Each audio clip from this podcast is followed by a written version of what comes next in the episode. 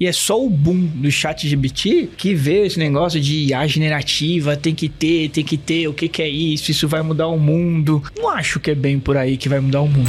É engraçado também, a IA generativa já era utilizada. Por exemplo, o ano passado, em um projeto com uma empresa que eu tive, a gente utilizou redes GAN para gerar imagens. A gente já usava. Pensa que é como se fosse uma função que tá ali naquela Sim. camada de neurônios que vai estar tá tratando aqueles dados de entrada. Ah, é machine learning, deep learning, é redes neurais. Cara, tudo é machine learning. Cara, tudo é aprendizado de máquina no final do dia. O que a gente tá falando é que ah, a rede neural é um algoritmo. Eu costumo comparar o, o, mundo da moda com o mundo de tecnologia. E aí eu vou explicar. Você vai num desfile de moda, tem uns negócios muito loucos lá. Tipo, é mais ou menos o que a gente tá falando aqui. Alguém usaria aquilo na rua? Não, ainda não. Tudo isso que a gente tá falando, a gente aborda muita parte de tecnologia, mas nas empresas eu acho que o nosso maior desafio é a cultura. Muito bem, muito bem, meus amigos do PPT no Compira, estamos aqui para mais um episódio e hoje é dia de pauta técnica, certo, Tiagão? É isso aí, meu amigo. Vamos desdobrar aqui nosso assunto sobre inteligência artificial, inteligências generativas, redes neurais e whisky que o Tiagão tá bebendo. É isso aí, tá, tá com cheiro de uísque. E para falar sobre esse assunto hoje com a gente aqui, estamos aqui com a professora doutora Angélica Caselli, que é líder de ciência de dados e inteligência artificial na BASF. Certo, doutora? Certo. Muito obrigada aí pelo convite por trocar ideias sobre esse assunto, que eu gosto tanto, tanto da questão de Generative AI, quanto a questão também de conhecer pessoas novas nesse ramo aí do network. Acho que é muito importante. Legal. E você tem também um Instagram sobre inteligência artificial que os nossos ouvintes podem ter um pouco mais de contato com o assunto, né, doutora? Sim, é, na verdade é End Data AI Ciência de Dados. E ali eu falo um pouco de tudo, né? De ciência de dados, de de dados sobre assuntos novos, né? pode mandar ali. Legal, obrigado. Você acompanha lá o trabalho da doutora, que é muito bom. Aqui na minha frente, professor José Ayrton. Tudo bem, professor? Tudo bem. Professor que é Chief Data Officer, CDO no, na Lambda 3 certo? Que tem um podcast aí também muito famoso. Fala um pouquinho pra gente, professor. Isso aí. Bem, Lambda 3, uma consultoria daqui de São Paulo, capital, né? Então, sou executivo de dados lá. Uh, nós temos uma equipe, né, de engenheiros, analistas e cientistas de dados. Uh, fora isso, né, a gente tem um podcast também, um dos mais acessados aí em TI do Brasil. Sou um dos que puxa lá alguns dos episódios, né? Sou professor na FIAP também, principalmente dos MBAs, da graduação uh, em inteligência artificial. A gente tem um curso também lá para quem quiser saber um pouco mais. E tô nas mídias sociais aí como Ayrton Lopes, né? Tem um GitHub também onde tem alguns materiais para você que quer então entender um pouco mais desse assunto de generative AI que a gente vai estar tá falando aqui no episódio, né? E também no YouTube, né? No uh, LinkedIn, no Twitter também. E muito obrigado, né? Por ter sido chamado aqui. Uh, muito legal conhecer mais pessoas da área também, poder bater esse papo. Legal, professor. Obrigado. A gente vai deixar todos os links aqui da Lambda 3 do podcast para você quiser conhecer. Valorize o criador de conteúdo. A gente está aqui aí, falando para fazer podcast para você. E aqui na frente, Tiago Hollenberg, meu amiguinho. De nome bonito, tempo. né? mais ou menos. eu, eu, diria que o nome é mais bonito do que a pessoa. Obrigado. Mas, é, obrigado, Mas eu tô cara, com o cabelo branco. É verdade, você está pintando o cabelo. O Tiago, que é hoje gerente de arquitetura dados, dados e IA. IA na Prudential. É isso aí. Obrigado pelo convite, amigo, de novo, de estar aqui conhecendo mais pessoas, né? Amigo Ayrton aí, nossa amiga Angélica aí. Obrigado pelo convite. Um assunto que é do momento, né? O um assunto Trend. atual. É, tá eu gosto hype. dessa expressão trends, mas eu gosto mais do que a galera vai ouvir aqui, que é para desvendar o que, que é isso de fato. Não é só saber utilizar, mas é o que nós estamos utilizando. É isso aí. Acompanha o episódio que ele está muito bom. A gente vai falar sobre o que é rede neural, vamos falar a diferença dos modelos discriminativos e classificatórios de, de machine learning, vamos falar um pouquinho sobre a aplicabilidade disso, sobre a formação do cientista de dados, o que ele aprende no, no momento da vida acadêmica, o que ele vai ver isso no, no, no, no mercado de trabalho. Vamos dar uma geral aqui de como funciona essa parada. Então, se você gosta de pauta técnica, você quer aprender sobre inteligência artificial, quer saber o que é rede neural e aprender sobre inteligência artificial, já clica aqui no like, já se inscreve no canal e manda esse episódio para quem você acha que tem interesse, porque o conteúdo tá muito bom. Vamos lá, bora!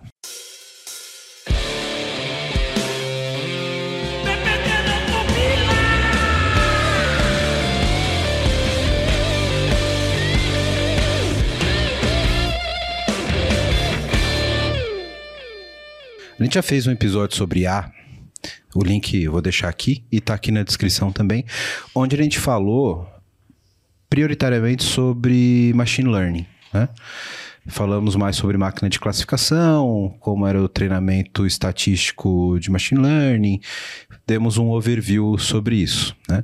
E lá naquele episódio eu já deixei a deixa para a gente falar sobre redes neurais, que é uma outra categoria aí de, de inteligência artificial. Isso tudo parece ter sido no mundo anterior, que a gente pode dividir agora o mundo pós e antes chat GPT, né? Que é quando começou aí essa explosão das IAs generativas. E aí, esse episódio aqui meio que vai juntar um pouco das coisas, né? Vai falar sobre a IA generativa e a gente explicar um pouquinho sobre o que são as redes neurais e a diferença aí das inteligências artificiais mais classificativas, da que são generativas, né? Digamos assim. Discriminativas versus generativas. Isso, exatamente. Então, a ideia aqui é a gente falar um pouquinho sobre, sobre isso. E hoje eu tô aqui totalmente, literalmente, como aprendiz e estudante essas feras, porque é, eu já falei no outro episódio e vou repetir aqui: o meu conhecimento de IA acabou no Scikit-Learning. No, no, quarto tutorial de Scikit-Learn. E para muita gente, tá? Não, não tem problema nenhum. A verdade é que essa onda, né, do Deep Learning, principalmente de 2017 para cá, eu acho, né, fez com que muita gente pensasse, isso aqui é realmente IA? É tão diferente daquilo que eu fazia anteriormente, né? O que mudou? Exato, é. Então, aqui a, aqui a ideia é a gente falar sobre essas, essas tecnologias diferentes, porque a gente teve um grande boom de machine learning no mercado, principalmente para automações que são discriminativas, como você falou, né? Uhum. E, e agora a gente está vivendo esse, esse pós-momento aqui de chat GPT, né? E acho que eu posso abrir então a, a, a pergunta para vocês, e aí queria ouvir um pouquinho de cada um, do, do que, que é uma inteligência artificial generativa. Qual a diferença daquelas que são classificatórias, discriminativas, enfim? Como que a gente divide os potinhos das inteligências artificiais? Acho que essa é uma pergunta boa, porque eu acho que não tem uma classificação exata ainda do que, que é uma coisa do que, que é outra. Antes até deixa eu fazer um comentário no seu primeiro discurso, né? Eu acho que ainda tem um problema, eu tava falando com a Ayrton aqui no, no aquecimento. A gente quer falar de IA generativa, mas vamos chamar da clássica? Nem emplacou ainda. Existe um estudo mundial que só 20% daquilo que você faz vai para produção. 80% seja lá no lixo.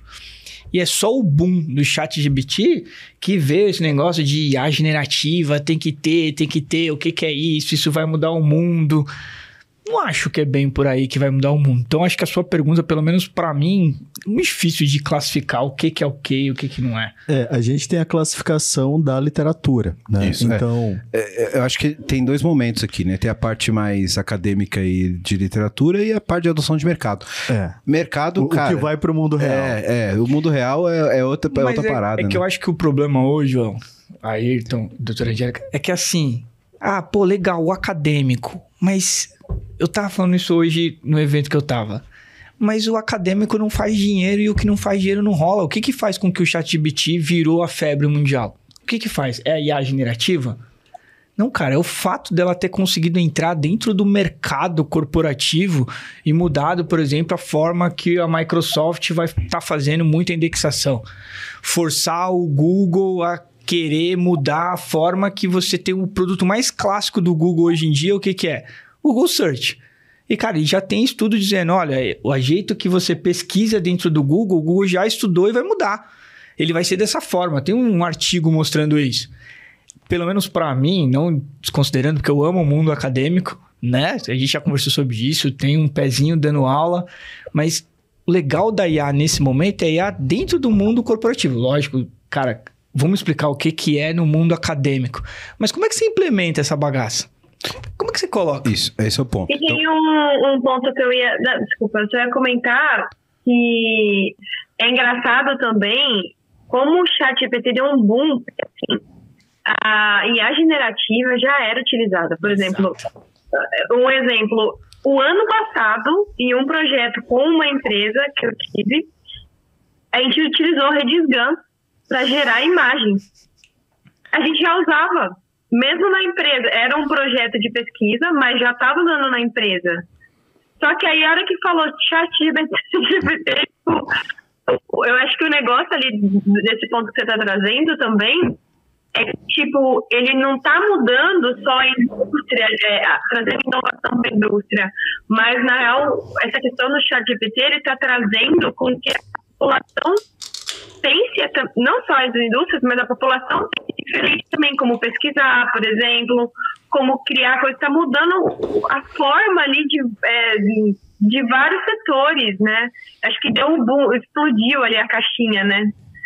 Então, é, falando especificamente de chat GPT, isso é bem verdade, né, Angélica? O que que acontece, né? Você faz um produto para saber como vai ser a resposta das pessoas àquele novo modo ali de lidar, por exemplo, com ferramentas de busca, com o chatbot. A gente tem visto aí as pessoas se adequando a utilizar mais essas tecnologias para criar roteiro de viagem, roteiro de estudo. Eh, as pessoas que estudam código estão estudando a desenvolvimento ágil, por exemplo, né? Sim. É, só que assim, você tem um mundo discriminativo, que é aquele mundo do scikit-learn, né? Então você tem lá os algoritmos que você está tentando uh, criar limiares entre as diferentes classificações. E você tem a IA generativa, que como a professora Benji falou aqui, uh, perdão, Angélica, é, o que que acontece, né? São tecnologias que elas podem criar novos dados, né? E dados, então, semelhantes a uma distribuição original. Imagina então que GANs, como ela mesma mencionou, são tecnologias generativas. O boom é justamente quando você fala de Transformers e você começa a sair ali do imaginário, né, do mundo da imagem, do som, e você começa a aplicar isso para texto. E por quê? Porque muito do que nós produzimos de conhecimento com humanidade está disponível de forma textual. E texto, quando você conversa com uma máquina, aquilo se faz parecer muito humano. Apesar de em redes neurais a gente ainda não está nem próximo da capacidade do cérebro humano. Mas ó, deixa eu pegar esse gancho aqui de novo. Vou pegar o seu gancho, E o gancho da, da Angélica. Pô, quando você fala assim, ah, eu vou transformar o texto e a máquina aprender, então o chat GPT. Se você pegar no Google e jogar no YouTube um, o evento do Google de 2018, se não falha a memória. Acho que é o de 2018. Eu sempre esqueço o nome do, do CEO do Google, o indiano. Sunday. Sempre esqueço o nome dele. Sunday Pichai. É, alguma coisa assim. Ele faz uma abertura que ele mostra o novo chat do Google em 2018. Já viu esse vídeo? Que é o chat do Google ao vivo em 2018, é, ligando para marcar um corte de cabelo. É animal esse vídeo. É, é, ele, pelo menos para mim, esse vídeo é animal. Isso em 2018. Então, ela tem um trejeito, porque ela ligando ao vivo, ele ligando ao vivo. E num dos momentos, a moça que tá marcando o cabelo falou assim: Não, mas eu não tenho esse horário. Aí a IA do Google faz: Hum, peraí então. Cara, um trejeito humano honestamente, não sei responder se ali ele já estava usando uma GAN, por exemplo, ou alguma variação da IA generativa que a gente tem. Deixa, deixa eu fazer uma, uma intervenção aqui, uhum. porque a gente tem. Esse episódio aqui podia ter três horas e eu poderia ficar com vocês aqui mais umas quatro. É, vamos organizar em duas partes, então, porque eu acho que a gente consegue ter uma, uma, uma visão maior. Primeiro, vamos voltar um pouco para o básico e dar uma introdução para aquele cara que nem eu, que parou no Scikit-Learn, fez dois tutoriais ali de classificação nos quadrantes ali das bolinhas, para para pelo menos deixar mais claro pro cara que é dev, que tá ouvindo a gente e tem um background técnico, uhum. dele entender, por exemplo, o que, que é uma rede neural, o que, que é uma, um, um, um machine learning Perfeito. e como disso surgiu os, os chat PT e as tecnologias generativas. E aí, depois disso, Tiago, a gente volta a falar de aplicação de mercado, porque eu acho que isso é uma pauta que, cara, daria até um outro podcast, mas a gente faz uma palhinha aqui, se precisar, a gente volta e faz mais um depois. Mas é, é, tem um universo aqui pra gente falar. Então, é, Ayrton, você falou sobre o um pouco aqui sobre o que são aquelas tecnologias que são generativas uhum. e as que são discriminativas, né? É, classificatórias, digamos assim. Certo. É, uma dúvida que eu tenho, até para puxar e para vocês esclarecerem. A, as tecnologias que são, as IAs que são classificatórias, elas são sempre machine learning ou eu posso ter um machine learning classificatório ligado à rede neural, por exemplo? Porque tem uma afinidade, né, entre as generativas com redes neurais e as classificatórias mais baseadas em modelos probabilísticos, digamos assim. É só uma afinidade ou é uma capacidade de fato? Não, você tem algoritmos mais clássicos em inteligência artificial, né? Então, baseados em aprendizagem de máquina que se usam de redes neurais. Você tem redes Sim. neurais muito simples lá desde os anos 50, tá bom?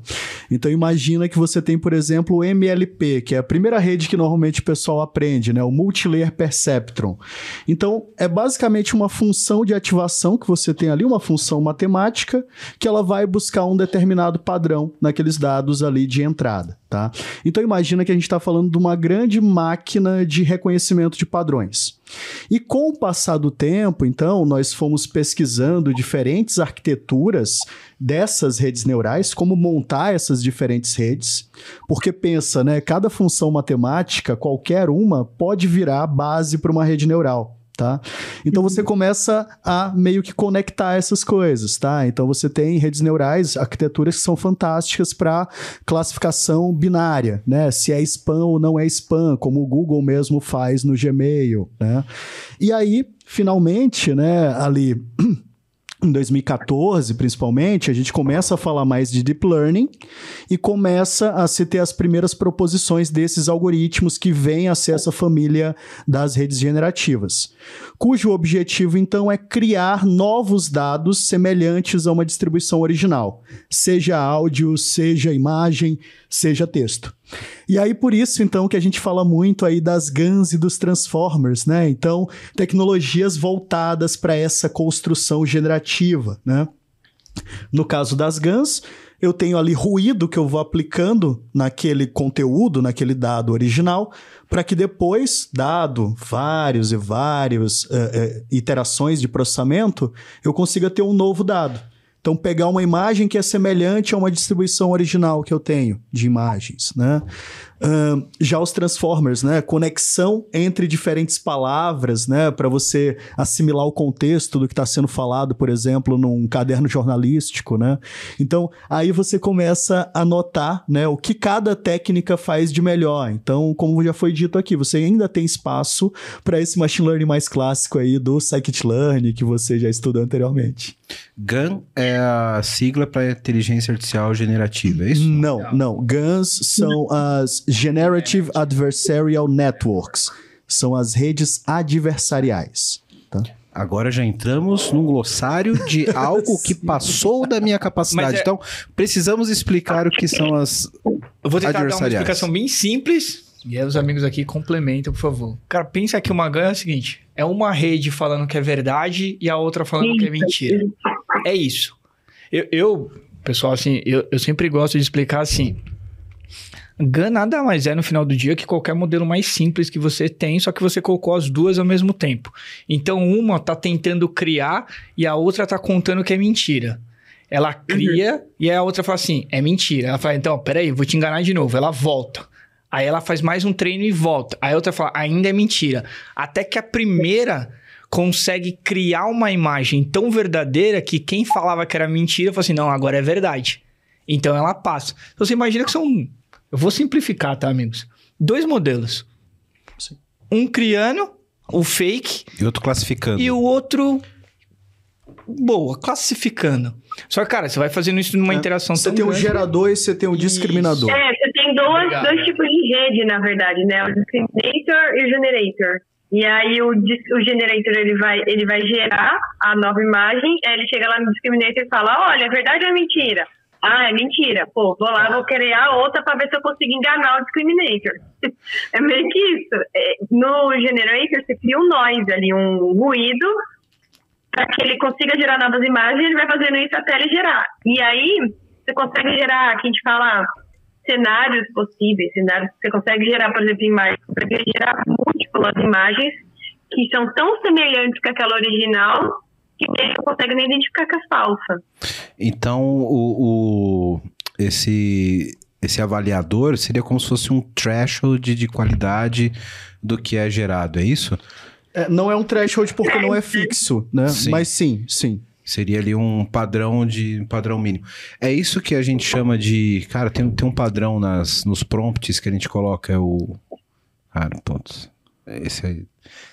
Preciso lembrar, mas tem uma variável que você põe que ele, ele deixa uma liberdade maior para IA ou uma criatividade É, aí, menor aí são parâmetros né? do algoritmo mesmo, tá? Dá pra você controlar, por exemplo, qual contexto que você quer que ele entenda daquilo que está sendo falado, é, se ele pode é, criar conteúdo novo ou não, tá? Então, assim, isso aí já é mais a questão das chamadas APIs, aos modelos pré-treinados, Sim, principalmente é. da OpenAI tem bastante isso. Entendi. Aí depende mais da assinatura da, da API. É, exatamente. São capabilidades que eles têm de cenários para essas diferentes redes, que no caso são baseados em Transformers. Tem uns códigos muito legal que você já consegue pronto na internet, mas só pra você rodar, que você vê exatamente isso que a gente comentou aqui. Você roda uma vez e aí você deixa ele gerar. Aí você vai ver que ele gera de qualquer jeito. Aí você manda ele gerar de novo, você vai deixa ele gerando. Meu, você vai passar horas fazendo isso, beleza? Porque demora até ela chegar. Mas aí você consegue entender de uma forma mais transparente num código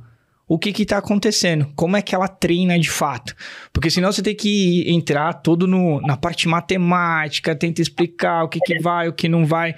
Mas se você entender ela mesmo de uma forma mais simples, pega um código que tá na internet exposto de uma gama bem simples, que gera imagem, por exemplo, o que gera aqueles números, eu sempre esqueço o nome daquela base de dados. Reminisce. E, e obrigado, eu sempre esqueço o nome. É.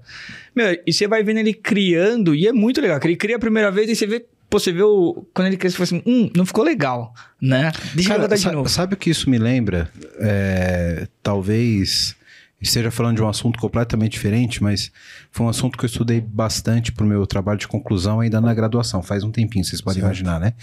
É, Mas algoritmo genético tem. Algoritmos tem- tem genéticos dessa, são né? uma família de algoritmos em machine learning, né? E- É, É, algoritmo hoje- genético é, é mais parecido com aprendizagem por reforço, tá? Do que Uhum. algoritmo generativo. Porque aí você faz dois corações. Pela descrição do Thiago, você vai gerando ali, as- a- criando as gerações com uma taxa de mutação e tem a função de fitness, que é o que é a aceitação ou não daquela, da, da adaptação daquela geração. Só que ele né? vai evoluindo no É, algoritmo. isso, vai evoluindo. da- Ah, desculpa, Thiago. Não, por favor, vamos lá, por favor. Não, eu ia comentar que a grande diferença é que qual que é o objetivo do algoritmo genético? É você otimizar algo. Então, você tem uma função objetiva. Você fala, por exemplo, eu quero maximizar algo ou minimizar.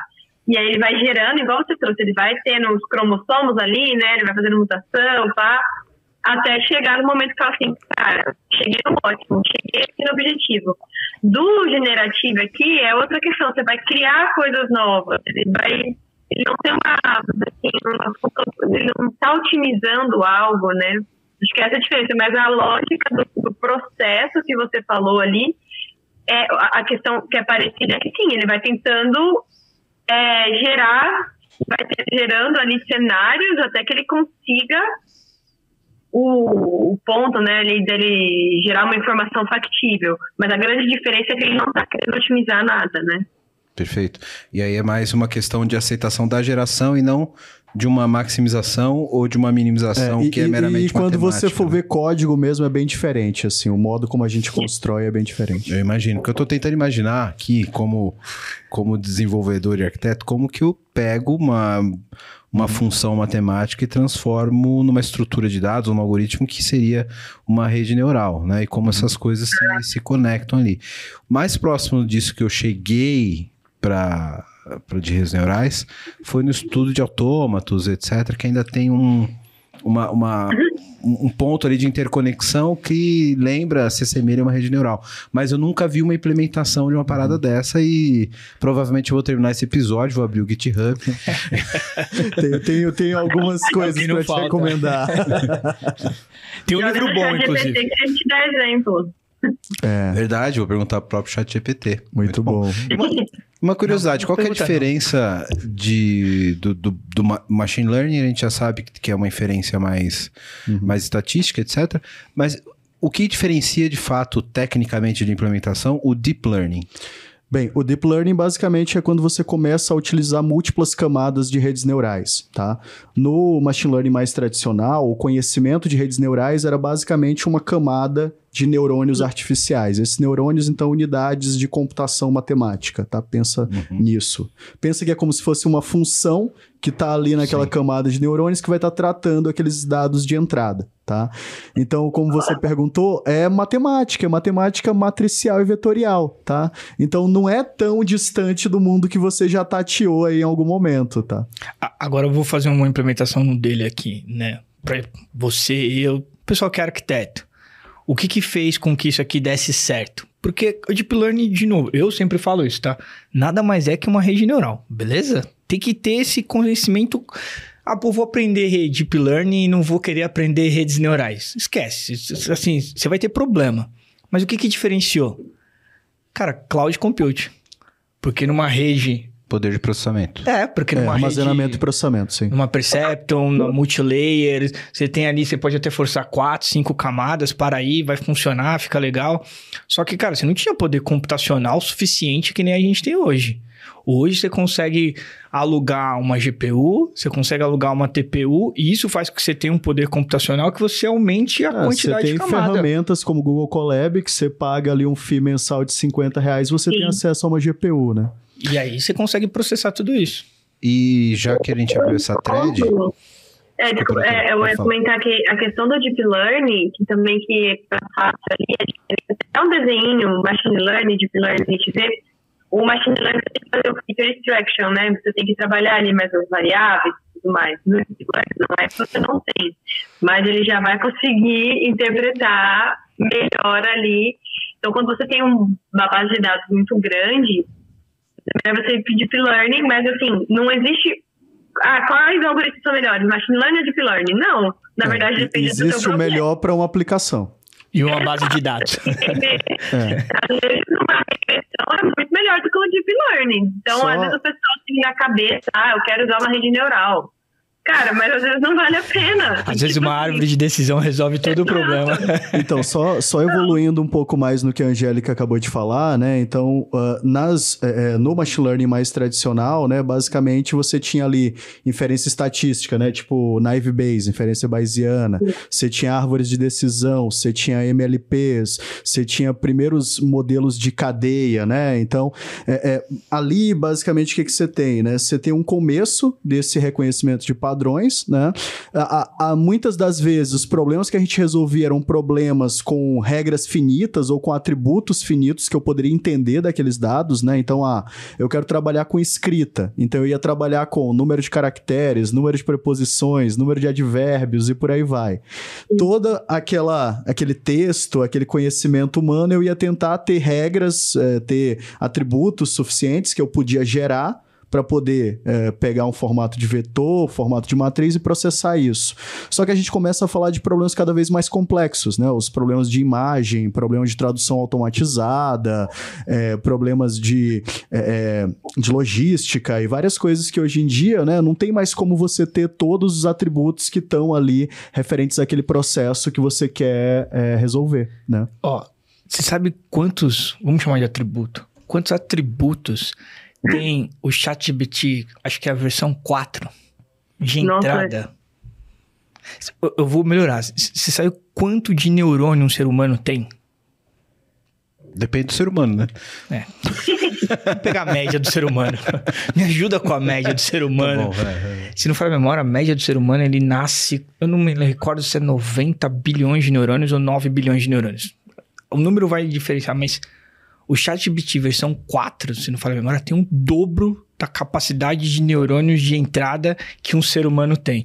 Então, isso que o Ayrton começou a comentar aqui agora faz com que você aumente seu espectro de informações. É, é porque assim, não dá pra gente ainda comparar os nossos Sim. modelos Não, é, com o não- cérebro humano, Não vou tá? comparar, mas só pra É, quantidade é, é uma abstração muito simples Isso. quando neurônio comparado... é uma unidade de processamento que não necessariamente é equivalente à célula. Exatamente. Tem a ver com quantos parâmetros a gente consegue resolver Isso. dada aquela rede neural, tá? E Quantos então, parâmetros são no ChatGPT? Se não for a memória, deu 90... 90 bilhões. É, é- Caramba. é- é uma vari... é, se você, se você escrever isso numa função, ela fica com bastante. É, fica bem eu, eu sei disso porque eu, eu, eu, eu gosto, eu gosto desses números. E aí a versão do BART, que é a versão do Google, parece que tá vindo com o dobro do que tem a versão do ChatGPT. É, Então, é, você tem duas correntes aqui, né? Você tem aqueles que estão treinando modelos cada vez mais complexos e muitos dados, e você tem modelos menores, né? Que tipicamente você quer extrair o melhor daquele modelo menor, porque você não tem muito grana para poder ficar treinando e tendo GPU adequado para isso, né? E aí, fazendo até um, um parênteses aqui para explicar, o pessoal que não tem tanto, tanta afinidade como eu e conhecimento nessa, nessa área. É por isso que a área de inteligência artificial, ela tem tanta afinidade com GPU e TPU, né? Pelo processamento paralelo.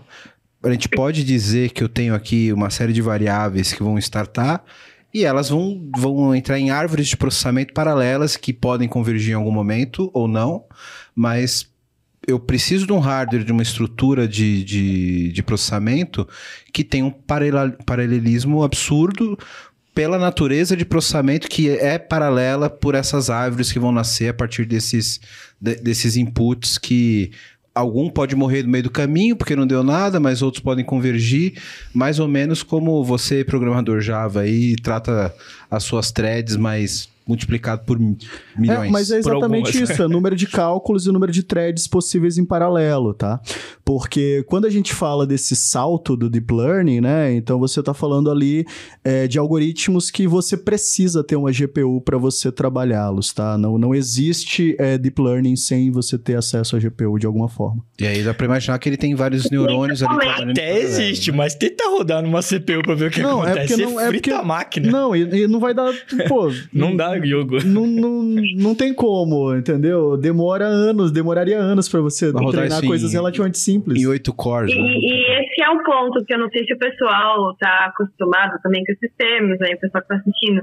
Mas a questão que demora muito é a parte de treinar, né? Porque esses algoritmos, a gente precisa treinar eles, né? Com exemplos de dados e tudo mais.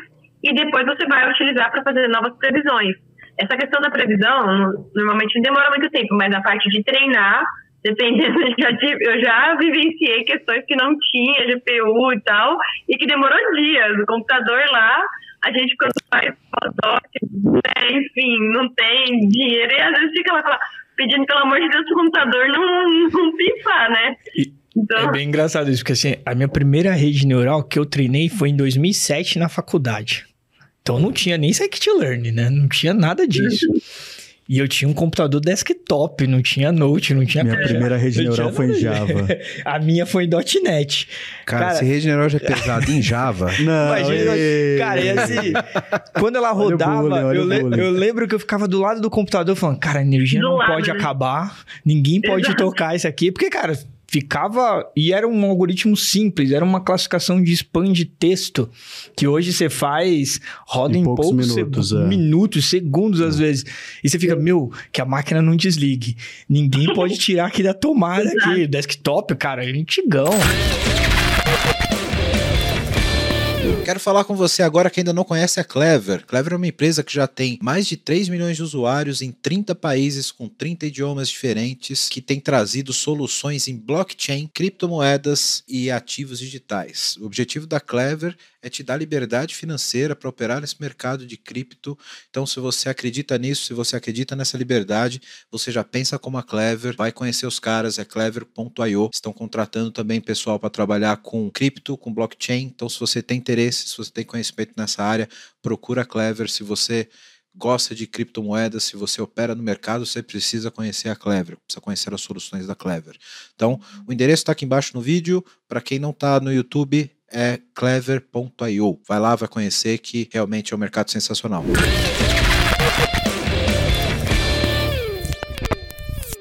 Agora, uma, uma, pergunta que me surgiu aqui no momento do diálogo. A doutora falou sobre o treinamento e, e, a, e, e, como ele consome essa massa de dados nessa linha do tempo de processamento, né?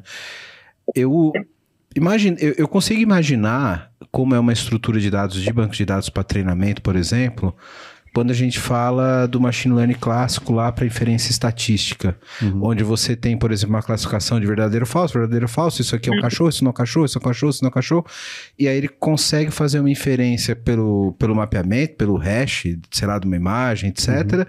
e dizer se aquilo é positivo ou negativo. Quando a gente fala de rede neural, que a gente está falando já de expressões matemáticas e, e esse tipo de classificação, eu, pela minha ignorância no assunto, eu tenho uma dificuldade de entender como é essa estrutura de dados, sabe, para isso. Porque uma coisa é você pegar um grande banco de dados onde você tem uma afirmação positiva ou negativa, uma classificação que você vai consumir, e por semelhança estatística, inferir uma classificação depois. Certo. Mas eu tenho uma dificuldade quando se trata de rede neural de perceber como que esse treinamento pode ser feito numa estrutura de dados ali, como isso pode gerar um novo dado. Uhum. Não sei se eu já estou pulando lá para a aula sem do problema. semestre. Não, tal, não, imagina. É uma, é uma das coisas que a gente fala nas primeiras aulas, tá? É, o que que acontece, né? Primeiro que a Angélica foi muito fortuita aqui no comentário anterior dela, porque você tem aprendizagem supervisionada, que é a que mais a gente vê em aplicações de negócio, mas em verdade, na literatura você tem mais de 17 tipos diferentes de aprendizagem que você pode dotar um algoritmo, uma máquina, tá? Você tem aprendizagem não supervisionada, aprendizagem por reforço, é, é, few shot learning, one shot learning, vários tipos de aprendizagem diferente.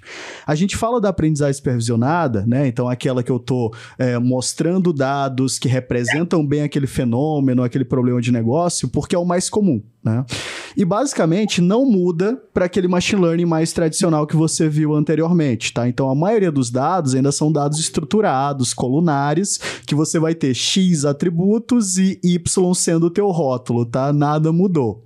Agora, quando você fala, por exemplo, né, de uh, isso indo para a nuvem, né, você vai utilizar lá é, um formato de parquet, você vai conectar um redshift com esses teus dados, né, muda um pouco a estrutura de banco que a gente utiliza. Hoje em dia se utilizam muito bancos baseados em grafos, tá, por conta de questão de velocidade para treinamento, né, uh, mas assim, é, como que você faz a ingestão desses dados não mudou muito, tá? Imagem, a gente continua trabalhando com os valores dos pixels, continua fazendo uma representação matricial daquela imagem, também não mudou. Áudio, hoje em dia você tem técnicas, né, que você pode pegar um áudio e você pode transformar isso numa imagem e é mais fácil de analisar ele representado como imagem, por exemplo. Então, assim, muda as transformações, né? Mas o dado em si ele não muda. É, aí eu vou dar um passinho a mais na, na dúvida eu consigo imaginar que quando a gente consome essa massa de dados, eu vou ter como resultado para a classificação uma equação estatística, digamos assim, um balanceamento estatístico do que é possível, do, do que é verdadeiro ou falso, de acordo com os parâmetros de entrada. É, em rede neural, isso também é semelhante? Ou muda muito o formato? Não, na verdade, é, a lógica, tanto de machine learning quanto de deep learning, dele aprender é bem parecida. É, pensa que os problemas que a gente resolve, os problemas canônicos na área, os mais comuns continuam sendo aqueles, tá? Uhum. Classificação, regressão, clusterização, detecção de anomalias, tá? Não mudou.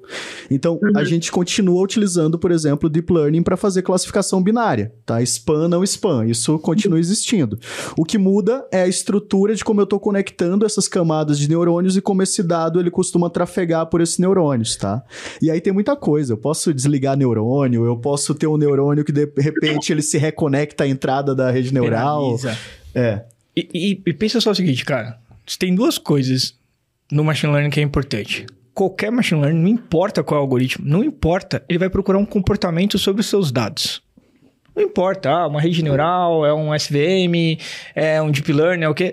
Cara, ele vai atrás de um comportamento. Se ele não tem comportamento na sua base de dados, a sua base de dados ele não consegue extrair, ele não aprende. Esse é o primeiro ponto. E o segundo ponto pra mim é o seguinte, que eu vejo muita gente falar: "Ah, é machine learning, é deep learning, é redes neurais". Cara, tudo é machine learning. Cara, tudo é aprendizado de máquina no final do dia. O que a gente tá falando é que ah, a rede neural é um algoritmo. Deep learning é outro algoritmo. Dentro do machine learning, você tem um monte de outro algoritmo que você vai é que usar. são técnicas tão diferentes que antes eram utilizadas pelos estatísticos, pelos matemáticos, pelo pessoal da astronomia. Então hoje só se botou tudo no mesmo balaio ali, no mesmo pacote e tá tudo bem. O, o São formas diferentes, talvez você tenha os mesmos problemas, são formas diferentes de, de- de, tipo, por exemplo, você encontrar é, algo- é, comportamento, fazer previsão, mas na real, na verdade, ali são só técnicas diferentes para resolver problemas. Problemas, É, assim. problemas que eventualmente a gente, como humanidade, teria. teria. Cara, O, que nós criamos pra nós O, mesmos. o é Ayrton comentou um negócio aqui no começo muito legal. Falou assim: Cara, o primeiro neurônio, o primeiro. Vou chamar de algoritmo. Lá de 1942, McCulloch and Pitts. Cara, 93 junto com o Pitts, que eles criaram. 42, 42, 1942. 1942, né? É. Cara, e aí a gente tá falando, não, mas estão em 2023, redes neurais, agora é a revolução do mundo. Cara, em 42 os caras já estavam tentando fazer isso. É, Não, com outra eu- cabeça, com outros problemas, mas é exatamente isso. Na faculdade, quando eu estava fazendo faculdade, eu trabalhei com clusterização, mas na época ninguém ficava falando de data science. Foi do, sim, não é tão. Foi em 2007 que eu entrei. Mas eu sempre usava esses tipos de dados. Aí uma hora falaram, você é cientista de dados. Falei, ah, é, eu sou? É, tal, na minha época Agora você é cientista de mineração de dados. Data Mineração mine, de é. dados. Mineração de dados. verdade. Beleza. Data coisa Data. Mining. Data mining, é. Uma coisa que você comentou, Alisson, que eu não sei se todo mundo tem essa visão, às vezes a gente fala de imagem, né? Mas quando a gente fala de imagem, nada mais é que cada pixel, é, se você botar esse, o pixel separado, por exemplo, ao longo do tempo, você vai ter uma série temporal ali. Sim. Você vai ter cada pixel como se fosse um dado pontual. Às vezes, quando você fala imagem, o pessoal fala, nossa, eu tô trabalhando com imagem, mas na verdade é um dado grid, é uma grade. É, Eu isso, poderia- né? eu Lembrando. poderia representar um JPEG como uma matriz de hexadecimal. Como Isso, é, é isso. É, Assim, é, é, lembrando, né, pessoal, nossos algoritmos, nossas máquinas, elas não entendem dados em formato humano. A gente tem que transformar tudo em matemática. Tem Número. várias formas de você fazer isso. A mais usual é utilizando os valores dos pixels, principalmente RGB, porque é uma convenção internacional. Você tem aí pacotes como OpenCV, né, que trabalha bem com isso, né? E é muito fácil hoje em dia você criar os primeiros classificadores, etc. Não vou dizer que é fácil você lidar com problemas de estado da arte, senão a gente não tinha salário, né? Pra resolver esse tipo de coisa. E, E, e, e, e Não, assim, mas o OCR nasceu em 90 e pouco, assim. ainda né? tem muito problema de Não, OCR e por aí assim, afora. E vamos lá, né? Pô, eu quero brincar com isso, né? Eu quero trabalhar com, com modelo de reconhecimento de imagem, mas não gosto de matriz. Então esquece, cara. Você não vai trabalhar com isso, cara. Não, você não gosta de matriz, você não tinha dado nem, nem na TI. É, Você não devia- é, agora- então, você não é, gosta acho de que a. Angélica tem um ponto aqui. Esse conhecimento estatístico, conhecimento de base ainda é extremamente importante para a carreira em dados, seja analista de dados, engenheiro de dados, cientista Qualquer de um. dados. Eu não digo que você tem que gostar de matemática, mas você tem que saber o que você está fazendo justamente para você entender ali os resultados, por exemplo, de uma rede neural, de um fluxo de dados adequado, né? Observabilidade de dados, a parte de curadoria é muito importante também, né? Tem várias outras coisas além do eu vou mais um- matemático e Vou dar um estatístico. testemunho Mas aqui. ele é muito importante. Na minha graduação, eu fiz ciência da computação. Tinha algumas disciplinas que eram opcionais. Eu falei, pô, vou escolher aqui, ó, porra, computação gráfica. Maravilhoso. Vou aprender o PGL. Olha que maravilha. Vou fazer polígonos. Um e tal. abraço. E aí, como eu escolhi computação gráfica, desdobrou em algumas obrigatórias que eram pré-requisitos de computação gráfica. Uma delas era geometria computacional. Meu amigo, eu fiz essa porra três vezes.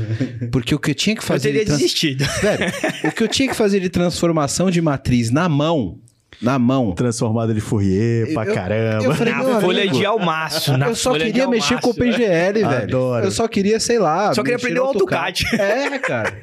o que você tá me fazendo é fazer transformação de matriz aqui e tal. E, e é isso, cara. É, aliás, a matemática é a base da computação. Então, se você, amiguinho, você quer entrar a fundo, você quer sair do framework, você e quer entender E tá tudo bem com os frameworks, tá? Sim. Adoro utilizar um Keras, um TensorFlow. É só uma Salva a vida, né? você Salva a vida. Saber onde você quer atuar, né? Se, agora, se É, você e quer entender de fato. Ficar, e até não, não ficar dependente, assim, de tipo, porque tem, como tem muita informação na internet, como tem muitos cursos, não sou, não sou contra, mas é legal você saber também por trás um pouco, você não ficar limitado também. Uhum. Tipo, como é que funciona isso? Como é que. É, como é que. Você não precisa saber o detalhe, mas o mínimo você saber. E, e eu defendo essa tecla da Angélica e defendo forte, porque assim, se você não sabe, você vai usar errado. Exato. E aí, se você vai usar errado, vai te dar um resultado que aparenta ser certo, mas tá errado.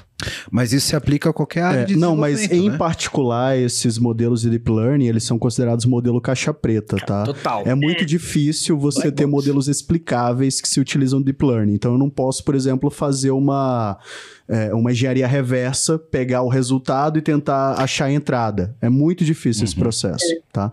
Então, assim, você confiar cegamente também em modelos é complicado. E a gente já viu é, momentos aí onde deep learning deu errado, tá? Então, por exemplo, lá o, o programa Compass, que era utilizado lá nos Estados Unidos para jurisprudência, né? Para, perdão, para liberdade condicional de presidiários, né? Então, depois se soube que lá tinha um viés racial no modelo, né?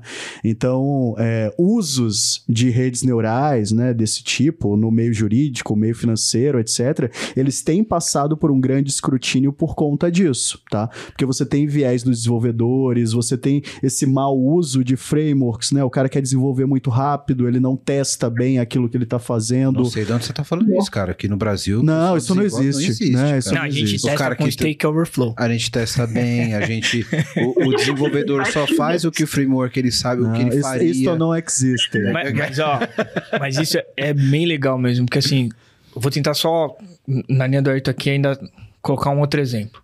Por que, que ele é caixa preta? Vamos pegar um modelo que todo mundo conhece, modelo de negócio que todo mundo conhece. Você faz um seguro de automóvel. Seguro de automóvel. O que, que pesa o valor do teu seguro de automóvel? Pô, geralmente é o seu endereço, geralmente é a sua idade. Pode, pode pegar. Quando você vai usar isso, um modelo, você tem que falar assim: o modelo tem que te explicar qual foram as variáveis que pesaram, porque ela vai influenciar no contrato que você faz. Mas aí você faz uma deep learning.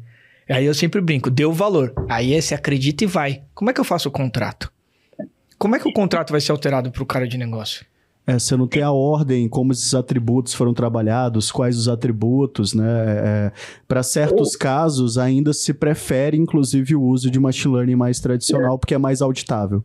Entendi. O que tem, que o pessoal está usando, começando a usar, são esses explainable AI, que basicamente é, é, é, podemos dizer assim, que é uma rede para você conseguir entender a sua rede. E aí você tem o, o Line, por exemplo, que é muito utilizado, e aí ele vai trazer basicamente né, o quanto cada variável importou. É o, o feature importance que a gente conhece no, em machine learning, mas ele é muito utilizado para deep learning. Só que aí existe uma questão que é um, por exemplo, se você vai lá constrói uma solução que tem de deep learning e aí usa um, um Line para explainable AI. Aí as variáveis são as mais importantes. Às vezes, quando você vai levar essa solução para a área de negócio, para quem solicitou, começa aquele questionamento. Ah, não, mas eu não concordo, essa variável não de é. De onde veio esse atributo aqui? Já ouvi então, muito isso em reunião. Exato. Então, eles não têm uma questão, continua um pouco o caixa preta, porque assim, às vezes para o negócio ele não entende por que, que aquela variável é tão importante. Mas às vezes aquela variável está trazendo por trás informações ali no histórico que o modelo conseguiu captar. Vai explicar uma métrica de ganho de informação para um stakeholder, né? É difícil, né? E aí vai outra ponta, né? Vai outra ponta, que como você falou, dá outro episódio. O mercado tem a maturidade para usar modelos de machine learning? às Aí, vezes não amigo. tem. Então, Olha, eu, eu tenho descoberto que sim, tá? É, é que parte muito do aculturamento dos desenvolvedores. Mas assim, você tem um monte de empresas. As empresas que estão no Brasil estão preparadas todas para usar, para você usar em escala? Não, opinião, a grande não maioria tá. a nível de POC, tem Isso. uma área de inovação que já começou a pilotar algumas Exato, Porque coisas. tá tentando ainda entender o que, que é, isso. Como é que você vai explicar isso pro cara de É, negócio? fora Nubank e Itaú, que são grandes equipes, Ah, né? tira esses caras do meio, tira É, esses caras. é, é. Mas a gente, historicamente, existe um gap, né? É, é mais ou eu, eu costumo comparar o, o mundo da moda com o mundo de tecnologia. E aí eu vou explicar. Mas você vai num desfile de moda, tem uns negócios muito loucos lá. Tipo, você fala, pô, alguém. Aí é mais ou menos o que a gente tá falando aqui. Alguém usaria aquilo na rua? Não, ainda não, né? Mas aquilo vai gerar um insight, vai gerar um insumo para um negócio que vai estar no ano que vem na rua, né? Então você tem ali o, a galera que puxa, que tem atração, que é o chat GPT, que é o, o, o chat GPT é o desfile de moda hoje, entendeu? E Total. aquilo ali vai virar um, um shortinho que você vai usar o ano que vem na tua empresa, que é um pode ser um machine learning, É, entendeu? O, o que eu acho Mas é um legal princípio que da assim, parada, estão né? começando a aparecer empresas menores. Então, então você tinha Hugging Face, por exemplo. Você tem a Cohere for AI. é, você tem empresas baseadas em deep learning, feitas normalmente aí por ex-engenheiros do Google, Meta, etc. é, que são empresas que começam a fazer essa disrupção com equipes menores, tá? Então não precisa mais você ser uma big tech para você ter um LLM que é digno de capa de revista, de notícia aí afora, entendeu? E aos poucos isso E- vai acontecer. É, não, e uma coisa que eu ia comentar nessas grandes empresas, essa experiência assim, que, que, eu já, que eu vi, já vivi, eu digo, é, muito do que é feito, é, o, o- essa questão da POC, como vocês trouxeram, a gente, é o que sempre começa, né? O time de data science, todo mundo conhece o termo POC, né? Mas é uma prova de conceito ali, você começa pequeno. Se olhar o método, a metodologia ágil, é, eu acho que isso funciona muito, na verdade, pensa que uma solução de data science é um produto digital, não um projeto. E aí você sempre vai começar pequeno. Ah, validei aqui com o histórico, deu bom. Vamos colocar isso no campo, mas vamos colocar, por exemplo, testar o mínimo possível, gastar o mínimo de esforço possível. Vamos testar ali, vamos ver se valida. Ah, legal. Aí eu começo a ganhar confiança do, do negócio e eu vou expandindo. Se você começar com um negócio grande, já vai gastar uma grana e não sei o quê. É, e, e tem esse ponto, né? Projetos em ciência de dados, de maneira geral, eles envolvem risco. E as empresas brasileiras, elas não são conhecidas por tomar grandes riscos. Tá? É, é muito claro isso, tá? Então, é, é, elas só testam ciência de dados, elas só vão atrás de grandes projetos quando elas sabem que aquele conceito funciona, que um concorrente fez, porque eles estão sendo pressionados para o mercado para ter aquela feature, tá? Então, o que aconteceu com o desenvolvimento há 10 anos atrás está acontecendo agora com ciência de dados. Mas tá tendo. Mas tá tendo. Mas, de novo, ainda precisa de um, uma explicação do que que é. Sabe essa explicação que vocês estão fazendo aqui, que a gente tá fazendo aqui, o que que é, como funciona?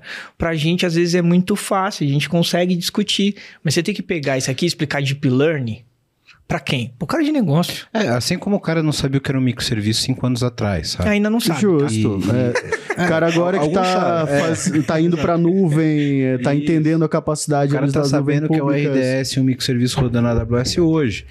E eu acho que fazendo meia culpa aqui de nós profissionais de TI, é a gente. Será que a gente sabe- se esforçou É, pra fazer esse aculturamento? E a gente conseguir É- é fazer o isso. depara, sabe? Porque uma coisa é, é é- é- A gente tem um vício, e vamos fazer um meia-culpa aqui, porque você que tá me ouvindo aí sabe que é, que é assim. A gente gosta da tecnologia e a gente vai procurar um problema para aquela tecnologia, porque é legal mexer com tecnologia. Né? Então você falou, caralho, que da hora, redes neurais, eu ouvi lá no PPT no Compila, que eu vou lá. Pô, agora eu preciso arrumar um jeito de botar isso dentro da empresa. E não é bem assim que funciona, mano. Você tem que é, é, olhar o problema da empresa e procurar a melhor, melhor solução para ela. E, e nisso você embarca uma tecnologia que você gosta e que você vê que dá resultado, mas o principal é resolver o problema do cara, né? Se a gente levar só tipo, pô, olha que da hora essa rede neural pro cara de negócio, o cara falar, é que tá.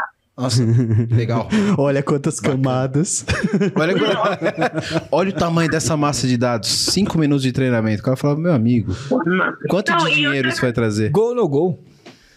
É, e outra coisa que eu ia comentar só é que assim, tudo isso que a gente está falando, a gente aborda muita parte de tecnologia, mas nas empresas eu acho que o nosso maior desafio é a cultura. Todo mundo fica falando, ah, a cultura data-driven. Nós somos data-driven hoje. Aí chega um cientista de dados lá, mostra a previsão e não está de acordo com o que estava na cabeça do cara. Ai, O Não, mercado, coisa Angélica, simples, é, é- o mercado é Excel driven. Excel Dreaming. Você tá brincando, né? Mas assim, é- é, você ter uma estrutura de CI/CD, você ter é, uma equipe que, que, que tem ali, eh, que usa métodos ágeis, né? Para poder fazer, por exemplo, a aferição de débito técnico, trabalha em prol disso. Não, tá? A maioria dos setores de ciência de dados é muito uma pastelaria ainda, tá? Muita coisa, ah, eu quero testar tal coisa, vai lá, galera, entendeu? Para muitas empresas, ciência de dados ainda é isso. né? Mas, É a real mineração de dados. Mas por quê? Mas por quê? Porque muitos cientistas de dados ainda vêm com viés acadêmico para dentro do mundo corporativo. Aí o mundo corporativo engole. Cara, tem uma crítica, e eu tenho essa crítica nas universidades e faço quando eu tô lá, que é assim, meu, a gente precisa começar a treinar a galera que sai mestre, doutor, estudante, seja ele o que for, com um pouco do Pra viés empresa. corporativo para a empresa. Porque senão ele aceita o pastelzinho chinês ali. Ele também não se coloca e fala assim: não, peraí, tem que ter um CICD. Peraí, deixa eu montar isso aqui, um CICD. Cara, cansei de pegar cara, assim, para começar a trabalhar. E fala assim: ó, você tem que trabalhar em nuvem. Cara, mas eu nunca trabalhei em nuvem. Mas o cara é um monstro matematicamente falando. É, Conhece é- é o tudo de cientista de, modelo. dados ele, ele aprender com engenharia de software mais tradicional também. É, então tem, tem essa Eu gosto essa muito, inclusive, das pessoas que são engenheiros de software e querem e se que tornar muda cientista de É dados. mais fácil. É mais, mais fácil. fácil. Se você pegar um físico, e eu já, cara, já tive gente trabalhando comigo, físico, PHD, monstro, assim, esses cálculos aqui, o cara faz de cabeça. O cara não precisa nem fazer no na folha, faz de cabeça. Pô, mas agora você tem que colocar isso aqui na cloud. Mano, o que que é isso? Ó, agora você tem que usar um Redshift. Meu Deus, joga num bucket. Não sei o que que é isso. Então, por isso que eu também concordo com você, tá? Pegar o cara que é engenheiro de software, a pessoa que é engenheiro de software, e explicar esses conceitos, acaba sendo mais fácil. Mas, Mas o que que é... Porque assim, a- a- posso estar com uma visão enviesada por já ser engenheiro de software. Uhum. O que que é mais fácil ensinar? Eu, eu tenho uma dificuldade de entender esse lado estatístico, matemático, porque eu nunca tive contato. E eu acho super fácil faz- fazer um deploy e Eu acho aí, que né? Eh, O que será que é mais fácil? É, é mais fácil pegar um cara, um, um matemático e ensinar a TI ou o cara Uhum. de TI ensinar matemática? Tudo bem que, né? também, porque assim, pelo, do, do que eu já vivi, tá? É, eu já tive engenheiro de dados e quis ser cientista de dados, mas ele não tinha o perfil, não era, não, não era o ponto de não entender, mas não tinha o perfil de experimentar. Esse A coisa do conceito- método científico. É, não tinha esse. é, ao mesmo tempo que eu já tive cientista de dados, que muita dificuldade de entender essa parte de é, é, MLOps, colocar em produção e não sei o quê. Caraca, eu mesma, quando eu saí da academia, eu já sabia toda a parte é, científica e tudo mais, mas eu fui fazer especialização justamente para a questão de nuvem, banco de dados, não sei o quê, porque eu sentia falta. Então, mas é, eu pelo menos acho que é muito do perfil, mas eu concordo com os meninos que quando eles trazem do engenheiro se ele quer aprender e tudo, ele não vai ter tanta dificuldade, mas ele tem que querer também Sim, é, se são, você pegar a são, lista... são conhecimentos complementares. É, é muita coisa do método científico. Então, a gente sempre está trabalhando em levantamento de hipóteses e experimentação para cada hipótese que você levanta a nível de negócio, tá? Então, a coisa de validar com as áreas de negócio é uma coisa que geralmente o engenheiro de software ele já sabe fazer, tá?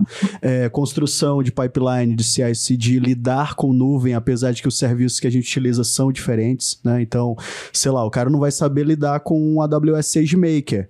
Mas ele sabe ali o que, que seria treinar um modelo, eu consigo guiar o cara, entendeu? Ele sabe o que, que é criar um serviço, ele sabe é, botar um código num, é, num, num, num Docker da vida, por exemplo. Ele sabe pré-configurar máquinas, entendeu? O cara tá em casa já nesse É sentido. muita coisa que é do dia a dia do cientista de dados, ou deveria ser, tá?